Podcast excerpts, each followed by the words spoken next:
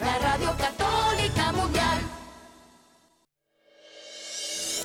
La vida humana ha de ser tenida como sagrada, porque desde su inicio es fruto de la acción creadora de Dios y permanece siempre en una relación especial con el Creador.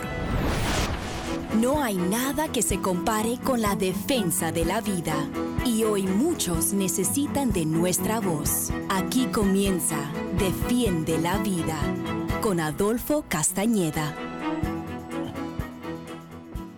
Hola queridos oyentes, les habla Adolfo Castañeda, director de Educación de Vida Humana Internacional, para darle la bienvenida a su programa Defiende la Vida.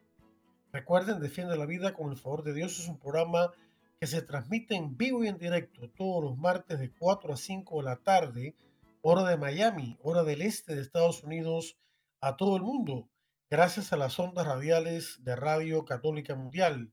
Y hoy, martes 6 de junio de 2023, estamos una vez más con todos ustedes para brindarle otro interesante programa acerca de la defensa de la vida, la fe y la familia. Y hoy traeremos un programa verdaderamente especial porque tenemos una persona muy especial conectada con nosotros vía telefónica desde República Dominicana que nos va a hablar no solo de la situación eh, entre en la batalla en cuanto a la batalla entre la vida y la muerte en su país, sino también la dimensión internacional que esta batalla tiene en este momento en ese amado país. Por lo tanto, todos los amigos no solo República Dominicana, sino del resto de América Latina y también de los hispanos que nos escuchan acá en los Estados Unidos, les va a ser de mucho interés. Y también vamos a abordar un par de temas más adelante que también les va a ser de mucho interés. Así que, sin más preámbulo, quiero eh, dar la más cordial bienvenida a Mercedes Pérez Pimentel, colaboradora nuestra, líder Provida, quien es nuestra invitada hoy. Así que eh, muchas gracias Mercedes por estar con nosotros. Te damos la más cordial bienvenida. Te escuchamos. Muchísimas gracias, don Adolfo. Muchísimas gracias a Vida Humana Internacional por esta oportunidad que nos dan de poder comunicarnos con tantas personas que tenemos la misma misión en diferentes países del mundo, defender la vida y defender la familia, así como el diseño original de, de nuestro Padre Dios, ¿verdad? Así que un honor grandísimo para nosotros pues estar con todos ustedes compartiendo un poco de nuestra realidad que no escapa de la realidad de muchísimos países en el mundo. Lo único que unos van con la agenda un poco más avanzada y otros tratando, eh, todos, ¿verdad? Tratando de echar la pelea para que se defienda la vida, como bien dice el, eh, nuestro programa, se defienda la vida desde la concepción hasta la muerte natural. Así es, Mercedes. Y entonces, bueno, eh, eh, podemos comenzar si nos hablas un poquito acerca de lo que está pasando con la situación en cuanto a la vida y la familia en tu país, en República Dominicana, eh, qué es lo que está ocurriendo y qué fuerzas internacionales hay que están tratando de incidir en esa, en esa batalla. Pues bien, nosotros estamos, por un lado, gracias a nuestro Señor, entre los poquísimos países que aún tenemos el aborto penalizado en su totalidad. O sea, nosotros todavía tenemos el aborto penalizado en tres causales. Y está supeditado, hemos tenido un hándicap porque eh, está estaba atado o todavía está atado al Código Penal de la República Dominicana que queremos porque es una necesidad que ya se apruebe. Tenemos un Código Penal eh, mediante un decreto 2274 del 20 de agosto de 1884, o sea, después de más de un siglo de vigencia, es un instrumento legal que no responde eficazmente a las necesidades de prevención, control y represión de las infracciones que aquí se presentan como sociedad y en el mundo actual también. Entonces nosotros nos urge la aprobación de un nuevo código penal. ¿Qué pasa? Que en todos estos años pues pues está el tema del aborto en tres causales. Nosotros tenemos también una bendición que es desde la Constitución de la República Dominicana, en su artículo 37 se contempla el derecho a la vida. El derecho a la vida es inviolable desde la concepción hasta la muerte. No podrá establecerse, pronunciarse ni aplicarse en ningún caso la pena de muerte. Eso dice y reza el artículo 37 de nuestra Carta Magna. Entonces, ¿qué ha pasado durante todos estos años? Pues eh, hemos tenido esta batalla para esa aprobación del Código Penal. Lo que se ha hecho entonces, y, y, le digo de esa batalla del Código Penal, pues porque el aborto en tres causales contempla cuando la vida de la madre está en peligro, cuando el feto sea inviable o tenga malformaciones congénitas o el aborto en caso de, de violación. Pero también tenemos un tema que dentro del nuevo Código Penal hemos contemplado el eximente en su artículo 112 y sobre el eximente se contempla la interrupción, así se llama, mal llamado, porque nosotros todos los que defendemos la vida sabemos que no hay tal interrupción, sino un término. Pero se habla de que eh, se contempla la interrupción del embarazo practicado por personal médico especializado en establecimientos de salud público o privados no punible si con antelación para salvar la vida de la madre y del feto en peligro se agotan todos los medios científicos y técnicos disponibles hasta donde sea posible. Y en esas circunstancias las conductas se considerarán como propias del hecho justificativo del estado de necesidad porque también se hacen más rigurosas las penas en el nuevo Código Penal. Hasta ahora en ah, nuestro país Sí, hasta ahora en nuestro país, eh, pues tuvimos una buenísima noticia que fue que el 14 de febrero de este año 2023 el Senado Dominicano votó a favor de un nuevo código penal en el país en el que no se incluyó el aborto en las tres causales que reclaman todos estos grupos, ¿verdad? Pero hay que ver que qué grupos los rechazan si nuestros legisladores de 26, 23 senadores aprobaron la pieza sin eh, el aborto en tres causales. O sea que eso también te dice mucho de que aunque hablen de que son grupos fuertes, no son tan fuertes. Hacen bulla, hacen mucho ruido, pero no son tan fuertes. Entonces, es, perdona, ¿sí? No, iba a decir que iba a preguntar, ¿y esos grupos eh, vienen de afuera o son de adentro o una combinación de ambas cosas? Eh, miren, aquí tenemos una realidad fortísima que es que lamentablemente, bueno, hay dos cosas. Una vertiente que es que dentro del partido de gobierno, o sea, nuestros gobernantes, en su política de gobierno contemplaba la aprobación del aborto en tres causales en su plan de gobierno. Sin embargo, algo que se puede ver como positivo es que el presidente en su oportunidad declaró ese respeto a la independencia de los poderes del Estado y esto se ha visto reflejado en las votaciones en las cámaras del Senado y del y del de, de los diputados, aunque ahora mismo esto está ahora en un limbo porque falta nuevamente, aunque el año pasado ya se había aprobado en Cámara de Diputados, pero es que cada vez que se eh, que prescribe el periodo, entonces es como que hay que iniciar de nuevo. Pero hay otra cosa que sí tenemos que reconocer, que es que nuestro presidente, pues, eh, inmediatamente asumió el poder, declaró incondicionalidad a la ONU con sus agencias. Entonces aquí tenemos mm. una injerencia muy fuerte de las agencias del sistema de las Naciones Unidas, como acá se habla. ¿Qué podemos ver con esto? Pues podemos ver muchas cosas, que aunque es una pieza que a nosotros lo necesitamos porque es una normativa legislativa que está estructurada por más de 400 artículos y que, que regula más de 60 y tantos tipos nuevos o nuevos tipos penales, que, que va a reformar también de manera integral el derecho penal dominicano, también estamos viendo que por otro lado, pues tenemos ese hándicap de que vuelve, cada vez que vuelve de nuevo a otra de las cámaras, pues el proceso se cambia. ¿Qué hemos visto?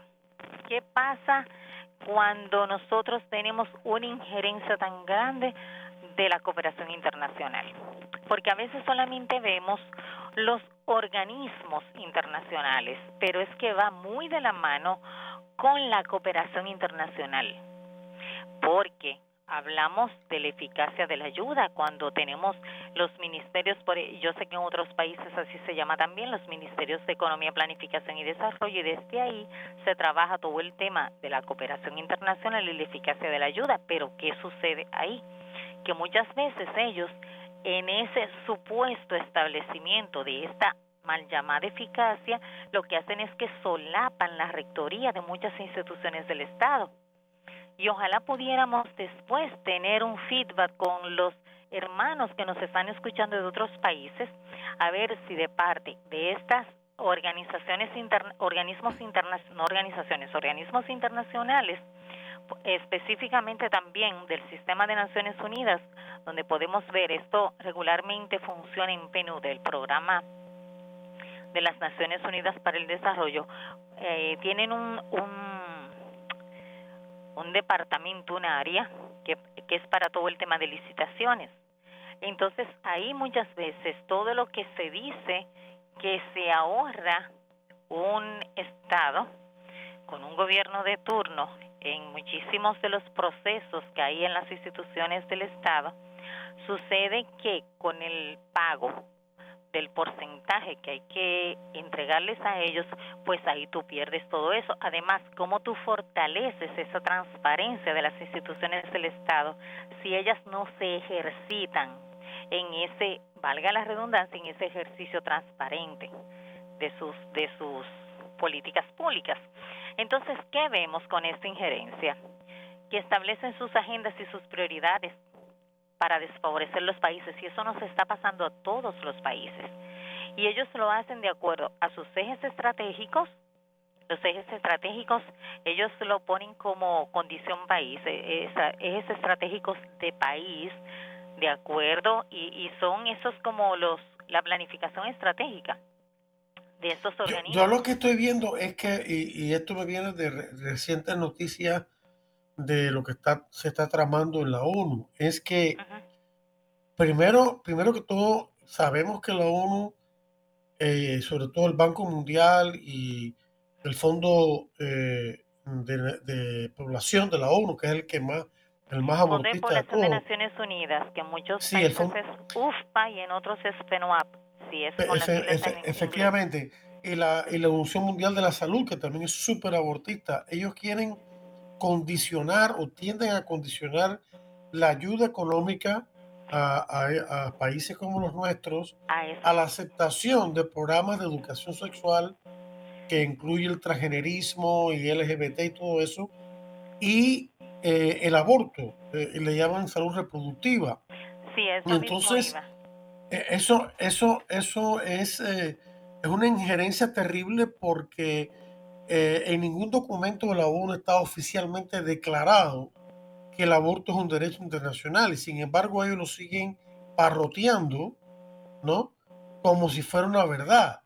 Y ahora últimamente están queriendo sacar un documento, no sé si, si usted tiene conocimiento de ello, por medio del cual quieren considerar que cualquier negación, sobre todo a, a las razas no blancas, de negar el aborto sería considerado un acto racista y por lo tanto violatorio de los derechos humanos fundamentales. Claro, porque es toda una agenda, o sea, todo lo están polarizando, por eso también hay que tener, aquí tenemos que tener mucho cuidado y eso me imagino que estará pasando también en otros países eh, de Latinoamérica, están condicionando mucho el tema, bueno, de que podemos poner freno a todo lo que es eh, el, el aborto como tal, pero entonces hay una serie de condicionantes que te ponen con otras leyes de trata y tráfico, con las leyes migratorias, con el tema de niñas, niños y adolescentes. Entonces tenemos que estar sumamente con los ojos abiertos con relación a todo eso de la injerencia como decía, establecen sus agendas y prioridades, pero es de acuerdo a sus ejes estratégicos que sería bueno que aprendiéramos a conocer, y eso podríamos hacer hasta otro programa, don Adolfo, porque para conocer las diferentes agencias de los organismos internacionales, por ejemplo, Naciones Unidas, sus siete agencias, vamos a hablar de esto. Entonces ellos definen su marco de acción país, que así se llaman, y los lineamientos que tienen desde su sede también tienen como política general que han priorizado la perspectiva o enfoque de género, dependiendo cómo lo, lo, lo, describan, como eje transversal para ser trabajados en todos sus programas y proyectos. Pero ahí no estamos hablando solo de equidad de hombre y mujer, ya nosotros sabemos toda la telaraña que viene detrás de esto. También está todo el tema de a través de asistencias técnicas traen a sus expertos para imponer sus agendas en países como los nuestros con limitado coraje también para la defensa. Muchos donantes, por ejemplo, actúan con doble moral, predicando lo que establece la eficacia de la ayuda al desarrollo de lo cual hablábamos y solapando la rectoría de las, de las instituciones. Otro tema es que condicionan la cooperación internacional, lo que usted acaba de comentarnos, a través de sus intereses y sus objetivos sede. Y ahí está todo el tema de salud sexual y reproductiva, todo el tema de incluir que eso también sería otro tema de otro programa, lo de la política de género. Muchas veces ahora escuchamos mucho hablar del tema de la nueva izquierda y que género con la nueva izquierda. No, género empezó por el tema mujer. Y del tema mujer que se compró porque era igualdad y equidad entre hombres y mujeres, ya empezamos a ver mujer como que es género, hombre, mujer. Y de ahí entonces ya nos metieron todo lo de la agenda LGBTQ y más, o plus, como se le quiera llamar. Y antes, eh, la política de género, bueno, usted sabe que es, eh, eh, la política es el instrumento, con la herramienta a través del cual se, se transversaliza género. Entonces, es muy importante conocer, por ejemplo, cómo, cuáles son los mecanismos de género, cómo empezaron en los países por el tema de direcciones de la mujer, secretarías de Estado para la mujer, ministerios de la mujer, y luego que ya uno asumió todo el tema, entonces vamos a mecanismos de género, como aparece también en la CEPAL. Es interesante, es importante que, que nuestra gente entienda cuando se usa, lo digo por beneficio de nuestra audiencia, que nuestra gente entienda que cuando se utiliza el término transversal en relación con género o educación sexual o lo que sea, eso quiere decir que ese tema está presente no solo en un área concreta, digamos, en la educación, las instituciones educativas, sino que también, por ejemplo, educación sexual, está presente también en los ministerios de salud. Es decir, atraviesa toda una gama Sí, atraviesa toda una gama de asignaturas dentro de una institución educativa y también de ministerios a través de, una, de una nación y se hace presente, en, o sea, que es omnipresente, está en todos lados, eh, empujando esta ideología.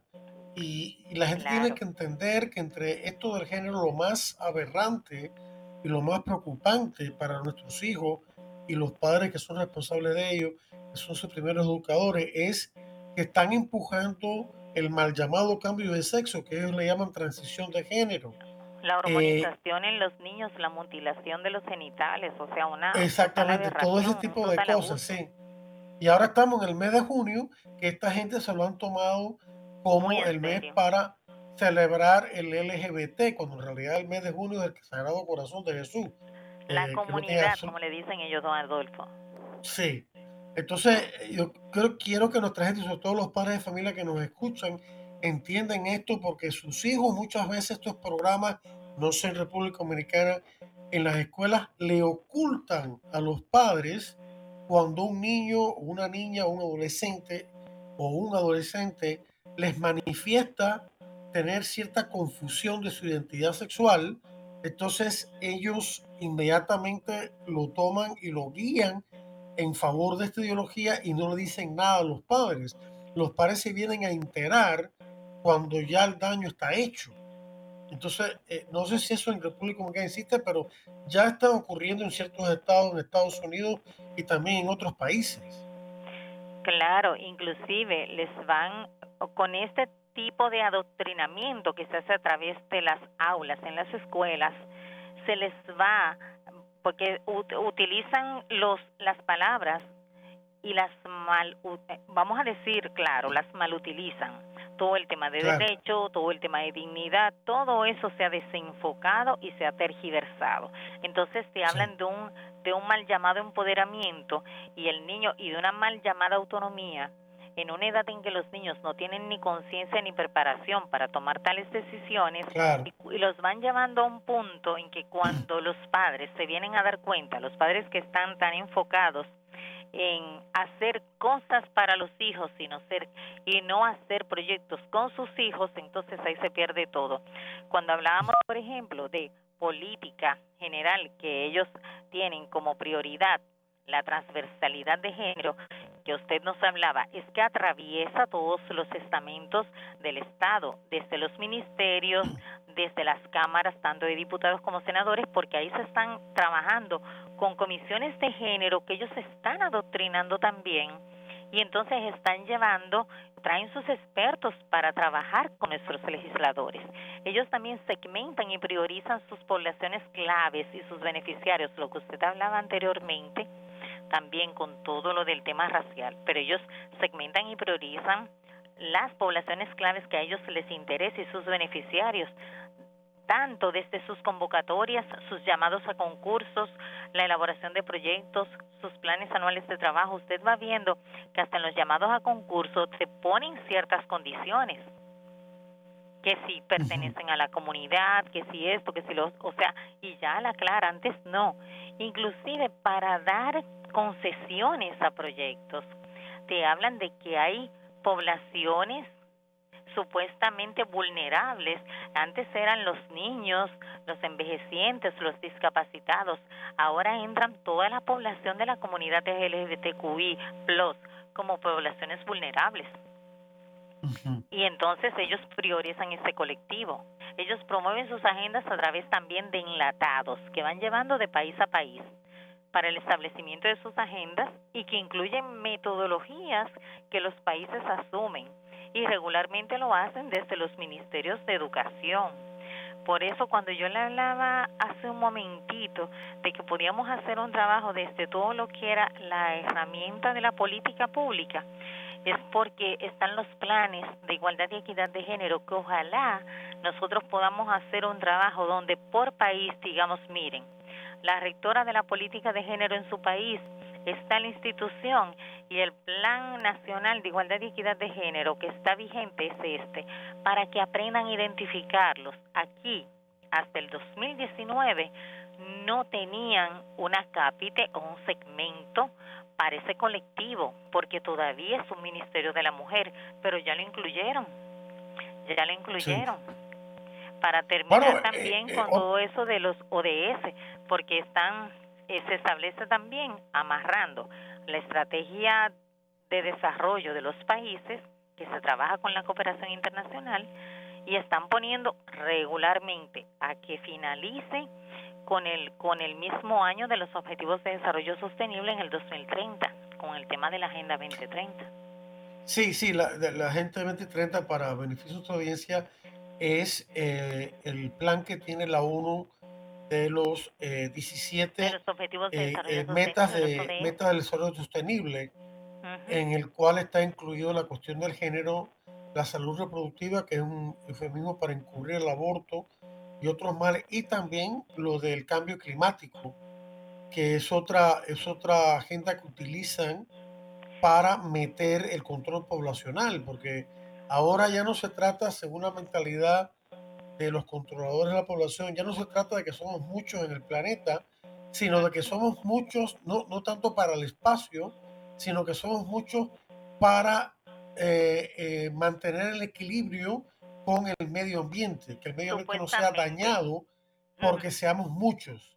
Incluso este Paul Eric, el que empezó con todo esta, el mito de la sobrepoblación, la bomba de la, de la población, que escribió en el 68, dijo que estaba diciendo hasta hace poco de que la población actual que rebasa los 7 mil millones debe, debe ser reducida a 1.2 mil millones para que la biodiversidad y el medio ambiente se puedan mantener saludables. O sea que eso implica una reducción poblacional a base de aborto, anticonceptivo, incluyendo lo que son abortivos y dañinos para la mujer, esterilizaciones, etcétera, píldoras abortivas, etcétera, que sería un verdadero holocausto. O sea que eh, eh, son, son planes verdaderamente terribles. Que esta gente está utilizando cosas con las cuales los científicos todavía no se han puesto plenamente de acuerdo en cuanto a la incidencia de, lo que hace el hombre en cuanto al daño al planeta, para entonces justificar eh, lo injustificable, el aborto, todo, todo lo demás. Eso también está ocurriendo en República Dominicana con el cambio climático está ocurriendo en todo porque van eh, introduciendo todos estos temas y por eso es la importancia también de formarse e informarse de manera adecuada y de fuentes confiables. ¿Por qué? Porque hay que aprender a discriminar y a determinar qué de lo que nos dicen es válido. Inclusive todos estos temas, si usted lo ve a grosso modo, usted dice, ah, no, pero es muy bueno, sí es verdad el cambio climático, sí es verdad, pero no, no es cierto. Hay que tomarlo con pinza y hay que saber qué, qué discriminar y qué no. Por eso es la importancia también de esa formación.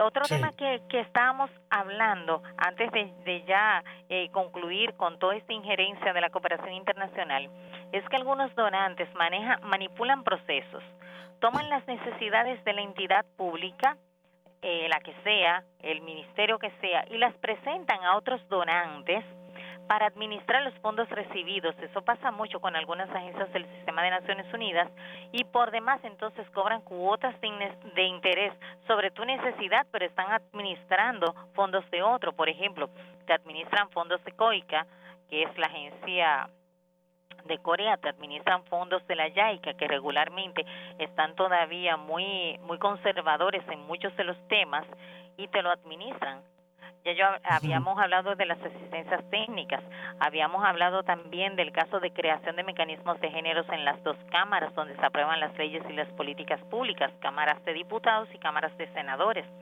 Hablábamos también de esa condicionante de la cooperación internacional a los intereses y objetivos.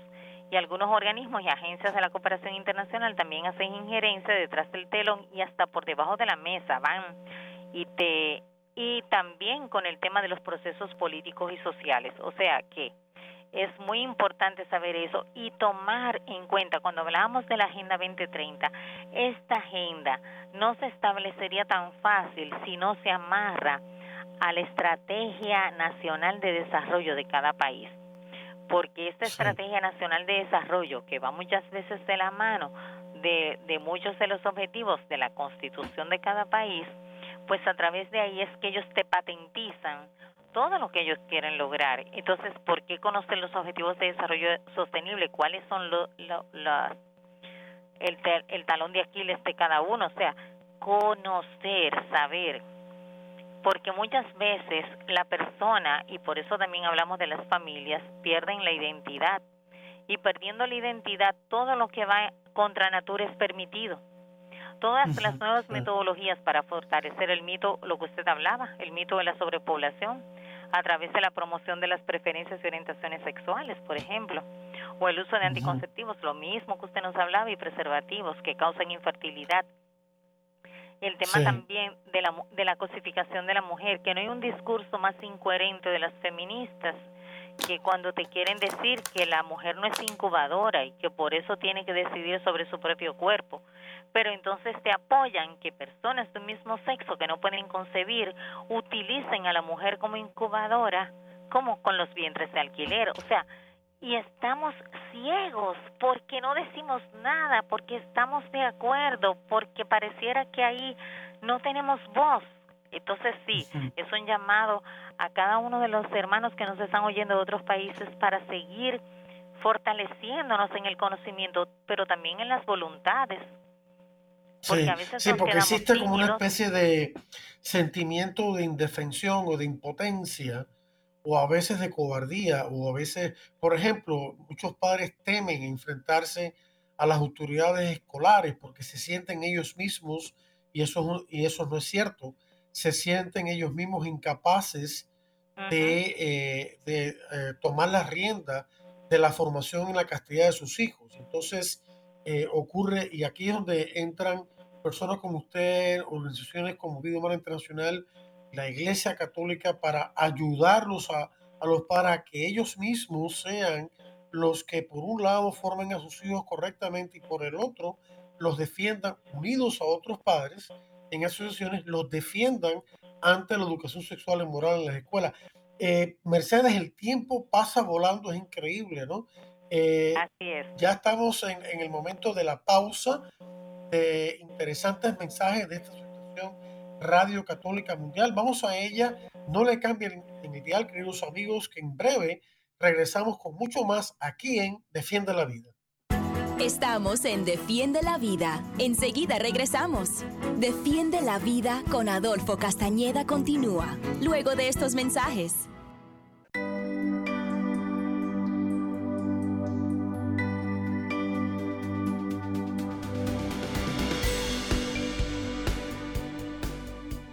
Hola queridos hermanos, que la paz y la alegría de Jesús esté siempre en sus corazones. Soy la hermana Teresa de Jesús de las comunicadoras eucarísticas del Padre Celestial. ¿No les ha pasado que cuando uno ve a alguien sonreír, a alguien que tiene una cara alegre, se contagia? Eso es lo que el Señor quiere para cada una de nuestras vidas. Pero la alegría no se compra, la alegría se vive. Y la alegría es el reflejo de la sonrisa de Dios Padre sobre nuestras vidas. Esto quiere decir que es el reflejo de que estamos haciendo la voluntad del Señor. Así que te invito a que lleves una vida llena de alegría, pero porque estás haciendo la santa voluntad del Señor. Un mensaje de EWTN, Radio Católica Mundial.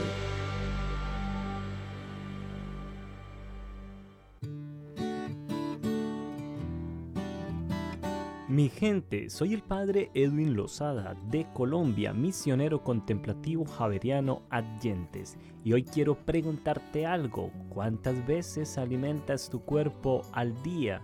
Seguramente me dirás tres o cinco o hasta más. Y entonces recordamos el desayuno, el almuerzo y la cena.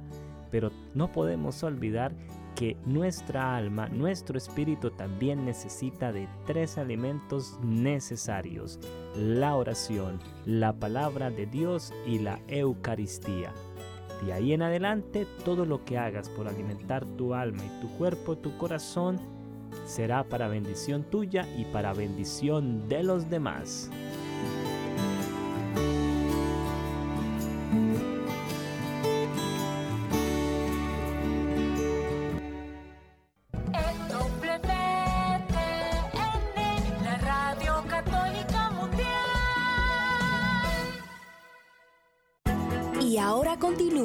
Defiende la vida con Adolfo Castañeda. En vivo por Radio Católica Mundial. Defiende la vida con Adolfo Castañeda. Continúa ahora. Hola de vuelta, queridos amigos. Bienvenidos a, otra vez a nuestro programa Defiende la vida. son un servidor su anfitrión, Adolfo Castañeda, de Vida Humana Internacional. Y estamos en este programa Defiende la Vida, que con el favor de Dios se transmite todos los martes en vivo y en directo por Radio Católica Mundial de 4 a 5 de la tarde, hora de Miami, hora del este, Estados Unidos, a todo el mundo. Y hoy martes 6 de, eh, de junio de 2023 estamos con todos ustedes entrevistando, conversando con eh, Mercedes Pérez Pimentel, que es una gran líder pro vida en República Dominicana, es colabora, colaboradora nuestra ya en ese país, para honra nuestra, y eh, dirige la organización Fundación Cimientos sobre la Roca. La Roca es Cristo, claro. Eh, Fundación Cimientos sobre la Roca y nos está hablando acerca de la situación de, eh, difícil que vive República Dominicana en cuanto que está siendo atacada desde dentro y desde fuera por organismos internacionales de la ONU y otros más, Plan Parenthood, la IPPF, eh, Centro de Derechos Reproductivos, Católica por Derecho a Decidir, etcétera, etcétera, donde están tratando de imponer la agenda antivida en República Dominicana, que por años, por siglos ha sido un país de una gran tradición pro vida y a favor de la familia. Yo he estado allí varias veces y lo he visto de primera mano, así que me consta. Y este, eh, pero estas, estas incidencias no, no son solamente características de la República Dominicana, no son de todos los países latinoamericanos e incluso también de otra manera acá en Estados Unidos. Entonces, este, tenemos que estar con los ojos bien abiertos. Y eh, Mercedes, pues, eh, dirige esto, esta Organización Provida precisamente para contrarrestar estos ataques y al mismo tiempo establecer la cultura de la vida. Y yo quisiera, Mercedes, que nos hablaras un poquito también. Tú mencionas acá, cuando nos estábamos poniendo de acuerdo para el programa, eh, Centro de Ayuda a la Mujer Digna María y también el curso actualizado Provida. Eh, no sé si quisieras hablarnos de, también de, tu, de la organización que dirige Fundación Cimientos sobre la Roca Quisiera saber qué relación hay entre el cimiento sobre la roca y, y este CAN, Centro de la Mujer Digna María.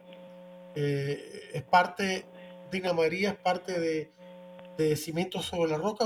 ¿Tú nos podrías explicar un poquito? Sí, pues bueno, eh, agradeciendo nuevamente esta oportunidad que nos dan de compartir con todos ustedes. Cuando don Adolfo conversaba sobre eh, todo lo que hemos estado hablando de la cooperación, les comparto que es que por gracia de Dios, porque todo lo que ocurre a los hijos del Señor obra para bien, a los que amamos al Señor todo obra para bien, pues yo desde el 1999 hasta el 2007 estuve trabajando en el programa de las Naciones Unidas para el Desarrollo y ahí comencé a darme cuenta de todo lo que dicen que no hacen y todo lo que hacen que no dicen y me ayudó a formar una conciencia más crítica. De hecho, cuando empecé a, a laborar allí, ya yo estaba haciendo los cursos de, de batalla espiritual, nuevo orden mundial, iba aprendiendo todo esto y bajo la autorización también de mi director espiritual, pues dije sí, ya que habían terminado los proyectos de gobernabilidad, porque estuve en la presidencia de la República dirigiendo proyectos de PNUD en, eh, coordinando administrativamente la parte desde dos, en 1999 hasta el 2002 me pidieron pasar a la sede donde estaban varias de las agencias del sistema. Y entonces ahí el Señor me pidió crear la Fundación Cimientos sobre la Roca, para empezar a dar respuesta a todas esas cosas que hablamos que ellos dicen que no hacen y que es importante porque lo necesita nuestra familia, porque lo necesitan niños y niñas y adolescentes y jóvenes y más que yo vengo también del carisma salesiano que es trabajar con todo el tema niñez y juventud. Y entonces como que todo es un paquete porque la niñez y la juventud va de la mano de la familia. Entonces ahí ya pues eh, empezamos a trabajar en todo eso que el Señor nos pedía porque nos dábamos cuenta de tantas cosas. Porque usted dice, bueno, usted trabaja en las agencias, en alguna de las agencias del sistema, sí, pero interactuamos con otras muchas entidades del medio que así mismo como los buenos nos agrupamos, pues también los que tienen otros intereses se agrupan. Y ahí conocimos también a Profamilia con todos los proyectos que llevaban. Aquí, en República Dominicana, Profamilia está subvencionada y es subsidiaria de IPPF, para que tengamos una idea, ¿eh? O sea que cuando eh, para que la gente que no sabe la IPPF son las siglas en inglés para la Federación Internacional de Planificación de la Familia, un nombre muy eufemístico, atractivo, pero falso, que es una de las agencias que más promueve el aborto y la perversión de menores, así como lo están escuchando, la perversión en todo el mundo. Y está en todos los países de América Latina, en particular en República Dominicana, bajo el nombre también engañoso de Profamilia. ¿no? Adelante, Mercedes como aquí han sacado también muchas campañas ahora por la dignidad y la vida y utilizaban, aunque utilizan el color ver, el color verde, también utilizaban uno parecido al celeste. O sea, todo para engañar. ¿Y quién es el engañador? Pues sabemos quién es el engañador. Entonces, pues desde ahí comenzamos a trabajar también todos los temas vida y familia, pero también con la juventud que hemos incluido.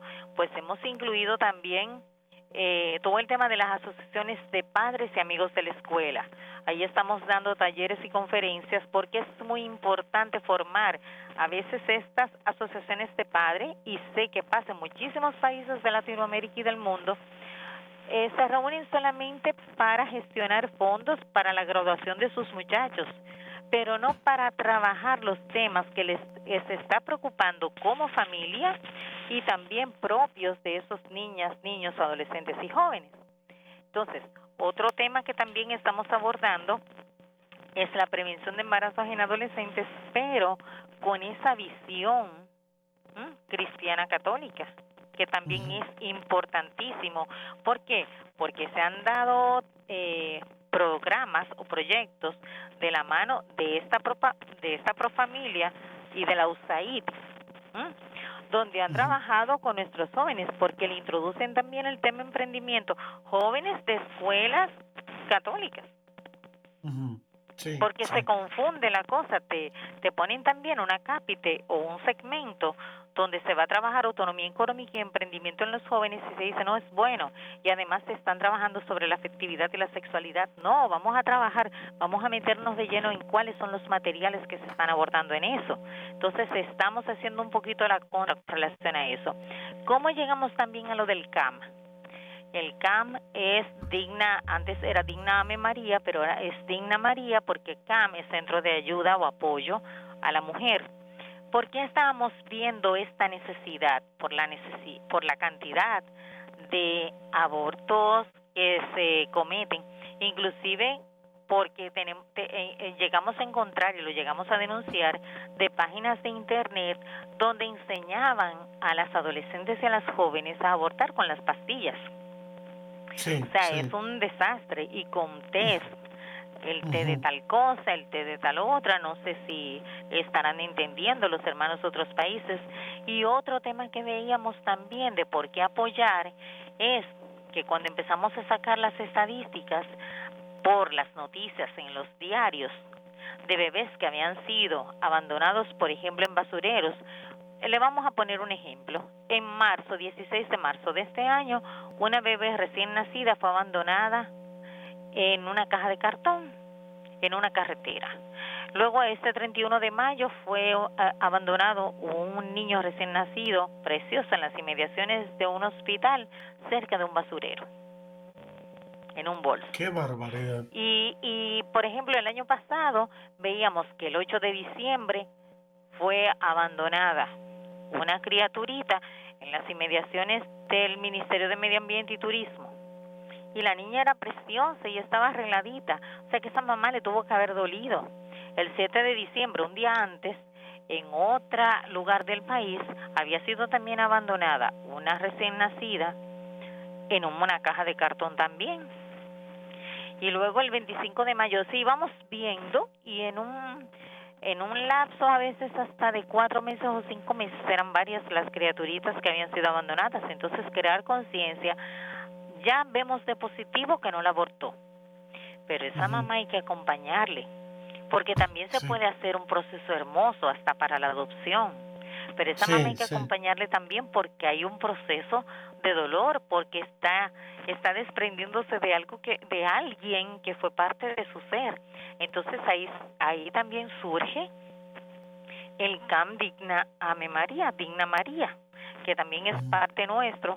Luego, y les comento a todos los oyentes que después de haber eh, trabajado tanto en una casa que teníamos rentada de tres pisos, resulta que nos la pidieron con todas las instalaciones restauradas, con los espacios habilitados, hasta teníamos una pequeña tiendita de bebé donde también como que nos apoyábamos porque estábamos enseñando a las jóvenes también en autonomía económica y emprendimiento con el reciclaje, o sea, tomando lo bueno de lo que nos dice el Papa Francisco por la casa común, pero guardando esas distancias de que Dios es creador de todo y un papá precioso que nos creó y nos amó primero.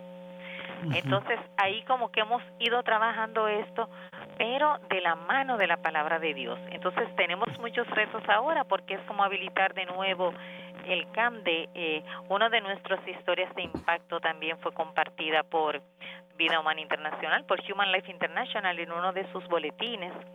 Fue una experiencia preciosa de una joven que ya a los 16 años había abortado, todas en su curso habían abortado, y ella entendía que era un cúmulo de células y que cuando estaba un poquito más desarrollado era, y me disculpan todos los oyentes, pero que era un un cúmulo de sangre, ¿verdad? O sea, algo, algo atroz. Y cuando la llevamos al sonografista, que le mostramos, ese es tu bebé, ya te falta unos días para las 12 semanas. Y ella decía, no, yo no tengo bebé, yo el médico me dijo que tenía tantas semanas y son células. Yo le decía, no, míralo ahí moviéndose y le pedimos al, al, a la sonografista, a la doctora, que subiera el volumen para que escuchara los latidos de su corazón.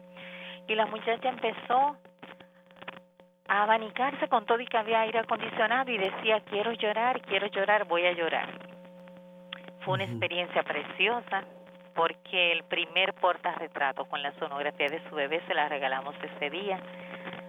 Y ella, y sentimos que ella percibió, o sea, de ella se percibía como una paz, una tranquilidad después que decidió tener a su bebé, que hasta nos pidió sacar una foto con el médico nuestro estaba en un eh, eh, o sea, fuimos a la clínica a hacerle todos los todos los procedimientos, ¿verdad? Eh, la sonografía y todo lo demás. Y esa fue una de nuestras primeras historias que quedó grabada. Ya la joven está casada con la persona que es el papá de su niño, ya tiene dos criaturitas. También le ayudamos con el segundo porque había un temor en su familia que para qué otro bebé es más. Y, y creo que ese trabajo es precioso.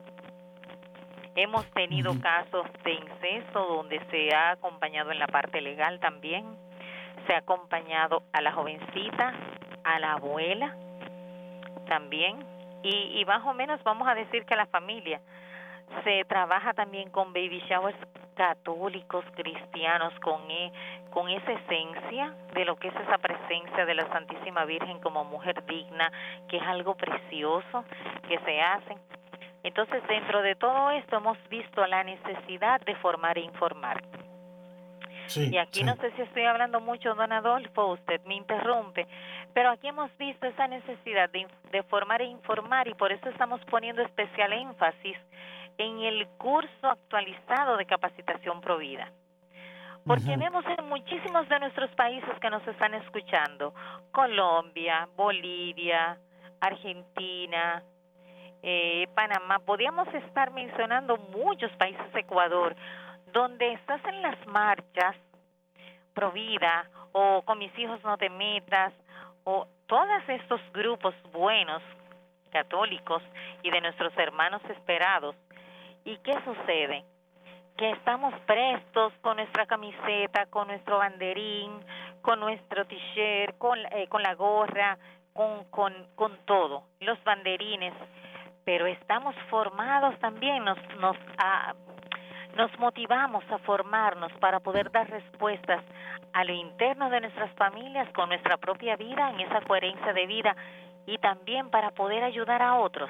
Entonces, este curso de 10 módulos que ha sacado Vidoman Internacional, nosotros desde aquí, se lo digo también por experiencia, lo estamos promoviendo en las parroquias. Ya tenemos una parroquia que solamente esa parroquia tiene 40 participantes.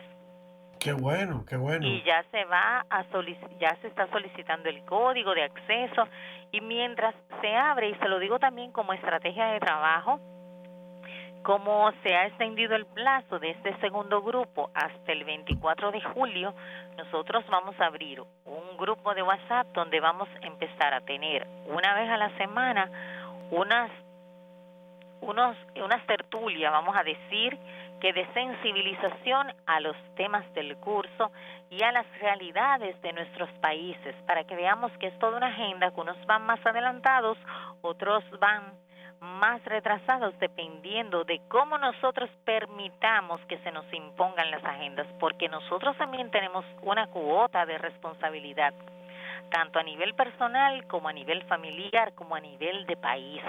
Entonces, que eso también nos quede en la conciencia.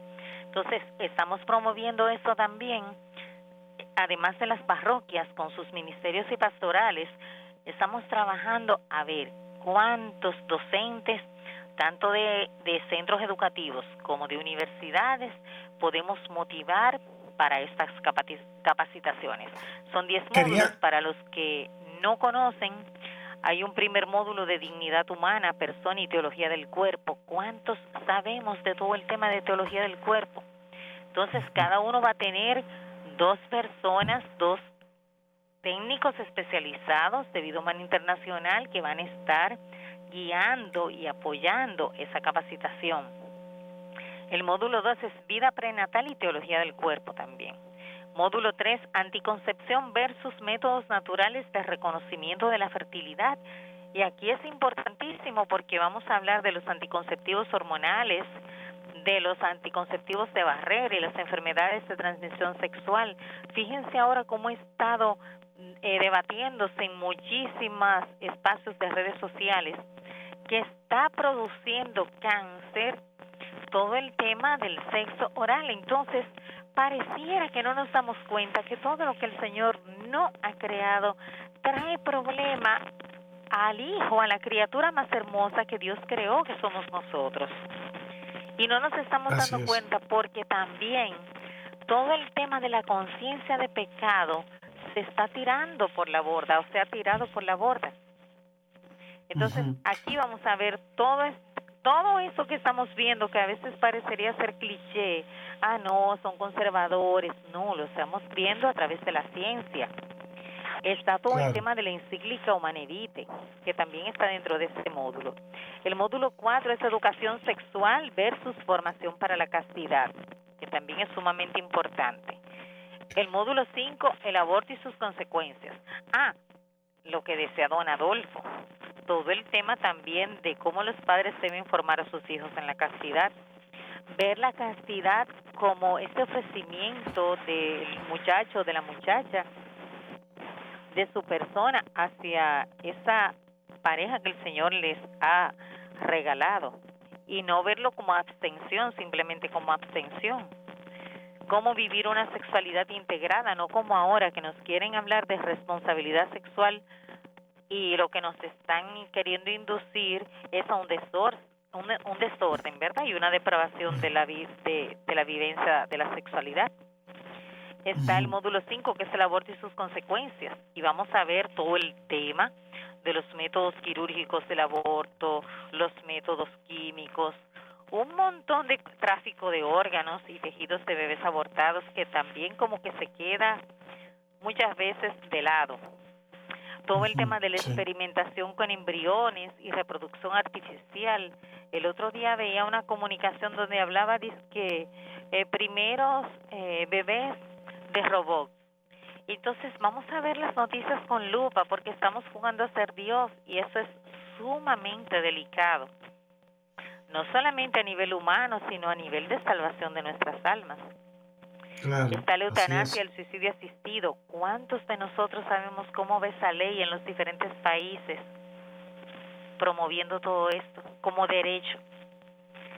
La cultura de la muerte, desde la historia y la mentalidad, todo el tema también de las organizaciones, como hemos estado hablando hoy, las organizaciones internacionales, sus estrategias del financiamiento. Y ya por último, todo el tema de la cultura de la vida y cómo formarnos, cómo organizarnos, cómo trabajar de manera coordinada.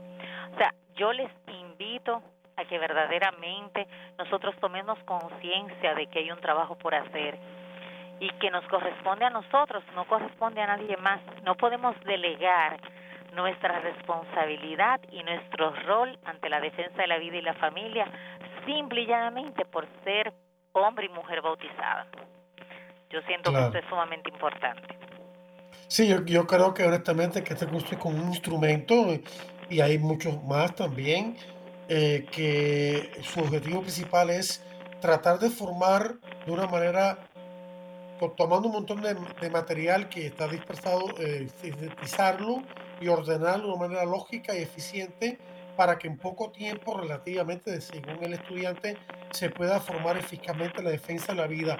Mercedes, el tiempo ya se nos acaba, se, se nos quedan como unos 30 segundos antes de perder el programa. Un último mensaje que quieras darnos después de habernos iluminado nuestras mentes y corazones con toda esta sabiduría que tiene de lo que está pasando en este país y las incidencias internacionales. y ahora tenemos la conexión un poco con interferencia. Pero verdaderamente agradecemos, agradecemos mucho todo este espacio que nos han ofrecido y la paciencia de los radioescuchas, ¿verdad, don Adolfo? Sí. Bueno, no será, no será el último. Esperemos que no. Ya, ya estaremos en comunicación para en un futuro, Dios mediante, tener otro programa con usted. Le agradecemos mucho la, que nos haya conseguido esta entrevista, ha sido fabulosa. Le damos las gracias a Dios y le pedimos la bendición de Él para todos nuestros oyentes y les invitamos para la próxima semana para otro interesante programa de Defiende la Vida. Hasta entonces.